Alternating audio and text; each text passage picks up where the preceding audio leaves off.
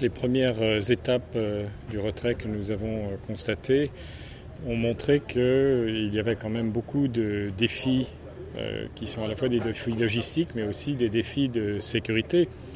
Nos collègues de la mission ont fait le maximum, je crois, pour limiter les risques. Mais je n'oublie pas quand même que nous avons eu des collègues qui ont été blessés au cours des dernières semaines. Euh, donc les choses euh, se présentent euh, dans un contexte qui est marqué par des défis logistiques, des défis de sécurité. C'est la raison pour laquelle, d'une part, la coopération pleine et entière des autorités est indispensable. Et c'est aussi la raison pour laquelle la mobilisation de tous au sein de la mission et bien entendu notre mobilisation au siège pour soutenir ce processus sont indispensables.